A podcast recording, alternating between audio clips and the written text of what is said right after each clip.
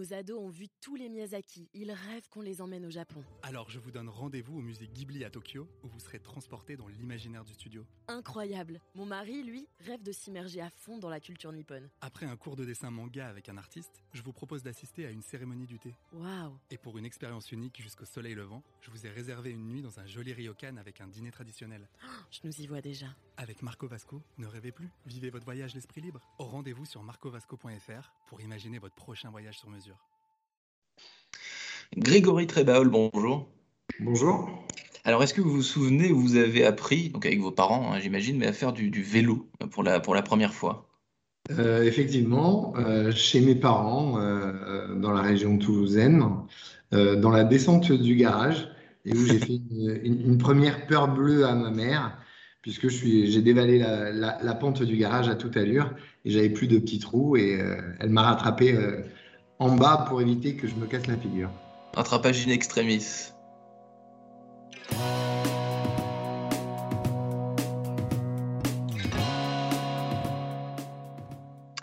Bonjour à tous et bienvenue au Talk Décideur du Figaro. Aujourd'hui, euh, en visio sur mon écran et aussi sur le vôtre, hein, par conséquent, Grégory Trébaol, qui est fondateur du groupe Easy Bike, qui souhaite venir, je crois, le roi de la mobilité. J'ai lu ça dans une interview que vous avez, euh, que vous avez donnée au magazine Entreprendre. Comment on devient, euh, Monsieur Trébaol, le roi de, la mobilité? Que- que- Quelles sont vos, vos ambitions réelles? Parce que je me dis, c'est une, c'est une expression un peu surannée, mais euh, on y est tout Alors, même. C'est pas une, pas une expression qui m'est propre, puisque c'est euh, un de vos confrères, effectivement, du magazine Entreprendre qui, euh, qui, qui l'a surnommé euh, comme ça. Mais effectivement, euh, je me suis lancé dans l'aventure du vélo à assistance électrique en 2005. Et autant dire que euh, pouvait à l'époque parler de pionnier, puisque le marché du vélo à assistance électrique à l'époque ne comportait, quoi, ne comptait que 5000 euh, ventes en France et dans des catégories de produits assez, euh, assez limitées ou en tout cas assez, assez réduites, puisque c'était des vélos qui étaient euh, plutôt pour des personnes âgées ou des personnes à mobilité réduite. Et à l'époque, on parlait des vélos pour feignants. Euh, donc voilà, aujourd'hui, on parle de 600 000 unités en France. Et donc ça, c'est du coup la, réputation du vélo. il y a des tas de choses qui ont changé. En fait, entre 2005 et 2021, aujourd'hui, c'est plus un vélo de feignant, c'est devenu quelque chose d'assez normal finalement d'avoir un vélo électrique. Exactement. Moi, j'ai toujours cru que ce type de véhicule, puisque je revenais d'Asie, euh, j'y avais passé euh, plusieurs, euh, plusieurs mois, la typologie de vélo à assistance électrique était vraiment utilisée dans une, une approche vraiment domicile, euh, domicile-travail. Et donc, j'ai cherché à, entre guillemets, à démocratiser ce, type de transport et à le rendre beaucoup plus attractif, d'où le nom qui est venu à l'époque, qui était Easy Bike, pour essayer de le rafraîchir.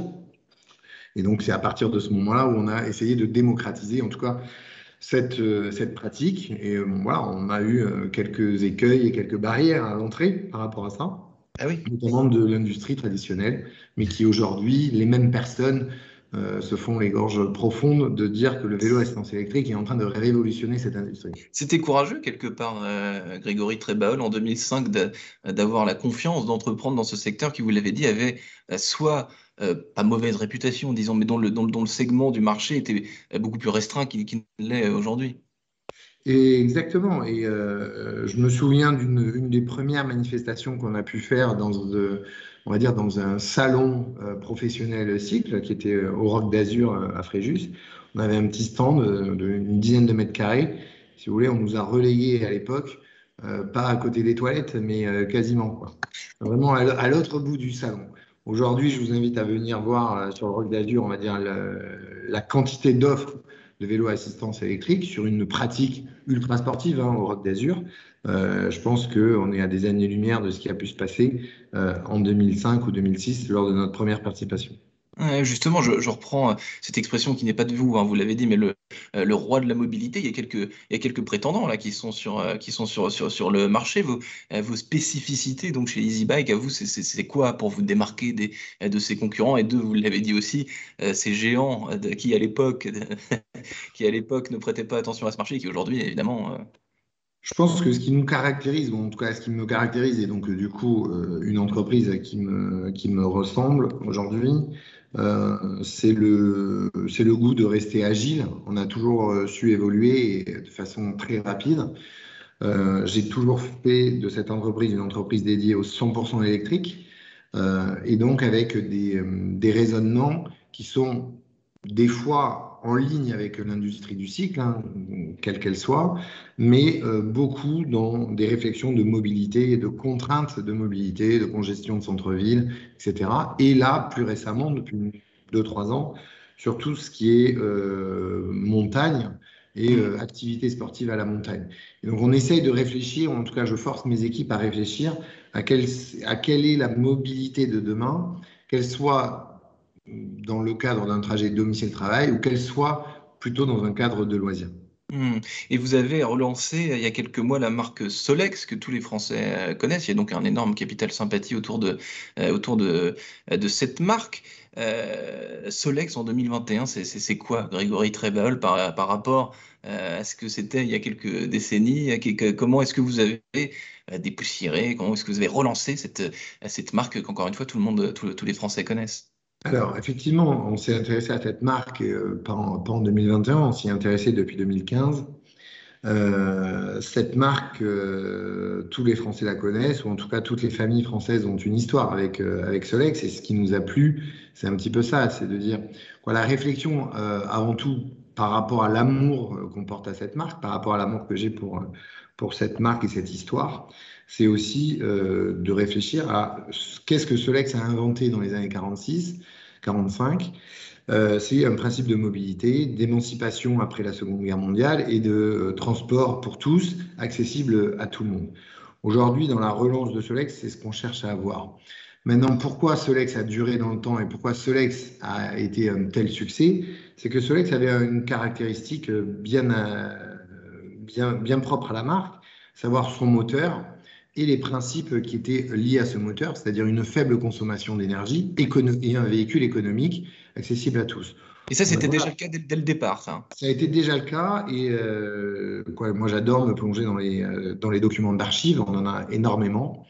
Euh, et je dis aux équipes marketing chez nous, ne vous cassez pas la tête vous allez réinventer ce que Solex avait déjà fait. À l'époque, on ne parlait pas de marketing, on parlait de réclame, mais vous reprenez tous les messages euh, de l'époque sur Solex. C'est l'économie, c'est un sou au 100 km, c'est euh, un SMIC égale un Solex, et euh, c'est cette nouvelle technologie. voilà, Solex, c'était le moteur, le moteur à galets, donc quelque chose de, de, très axé sur la techno. Donc, on a réfléchi un produit technologique accessible à tous et avec des codes euh, qui aujourd'hui euh, vont être sur la partie recyclage, vont être sur le côté économique du transport, euh, etc. Et ça, on est un peu éloigné de l'industrie du cycle traditionnel. Avec Grégory Trebol, justement, le marché de la mobilité verte, urbaine, responsable, on en parle beaucoup, c'est même à la mode, hein, on, peut, on peut le dire. Est-ce qu'il y a des écueils à éviter, justement, des pièges dans lesquels il ne faut pas tomber? Parce que comme toute mode, évidemment, quand on essaie de trop la suivre, bah, moi, je pense qu'il faut justement, euh, et vous allez, euh, la seule réponse que je vais vous apporter euh, à cette question, c'est le nom, c'est le nom de la gamme qu'on a créé, c'est Solex Intemporel. Voilà, le, le, nouveau Solex que nous lançons en 2021, c'est l'intemporel. Et quand vous, avec ce mot, il, a, il nous a fallu quand même, si simple soit-il, il nous a fallu quand même des, quelques semaines de réflexion, savoir comment on allait appeler cette gamme. Et on l'a appelé intemporel. Pourquoi? Parce que l'effet mode, c'est pas Solex. L'effet mode, euh, c'est vrai pour certaines marques, etc. Solex, si ça a duré autant de temps, c'est parce que c'était indémodable. Et donc, on a réfléchi à savoir comment on allait relancer cette marque. Euh, c'est pas une marque qui est c'est pas une marque très facile à relancer parce qu'on a beaucoup de collectionneurs, on a beaucoup de, d'idées préconçues avec, euh, avec cette marque. Et donc, on a pris le premier modèle Solex, 1946, et en 1946, Solex lance un vélo moteur. Aujourd'hui, on parle de vélo à assistance électrique, donc on est vraiment dans la typologie vélo. Tout le monde a en tête ce 3008, mais qui n'est venu que tardivement, qui est venu en 65-66. Mmh. Le vélo Solex de 1946 est, une, euh, est un modèle vraiment d'origine. Et la gamme que nous lançons aujourd'hui, Solex Intemporel, c'est à la géométrie exacte du modèle de 1946. Et donc, ce qu'on retient, c'est que Solex n'a pas pris euh, une ride et que ça nécessitait simplement un petit peu de, une petite, euh, une petite poussière à, enlever par-ci par-là sur le guidon et sur le cadran. Merci infiniment, Grégory Trébal, d'avoir répondu à mes questions pour le talk dessineur du Figaro. Je vous souhaite une excellente journée. Merci.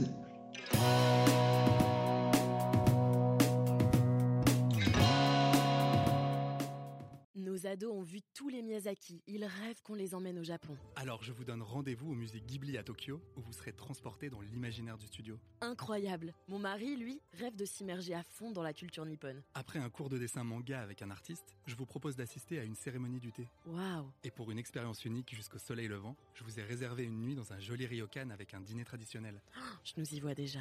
Avec Marco Vasco, ne rêvez plus, vivez votre voyage l'esprit libre. Au rendez-vous sur marcovasco.fr pour imaginer votre prochain voyage sur mesure.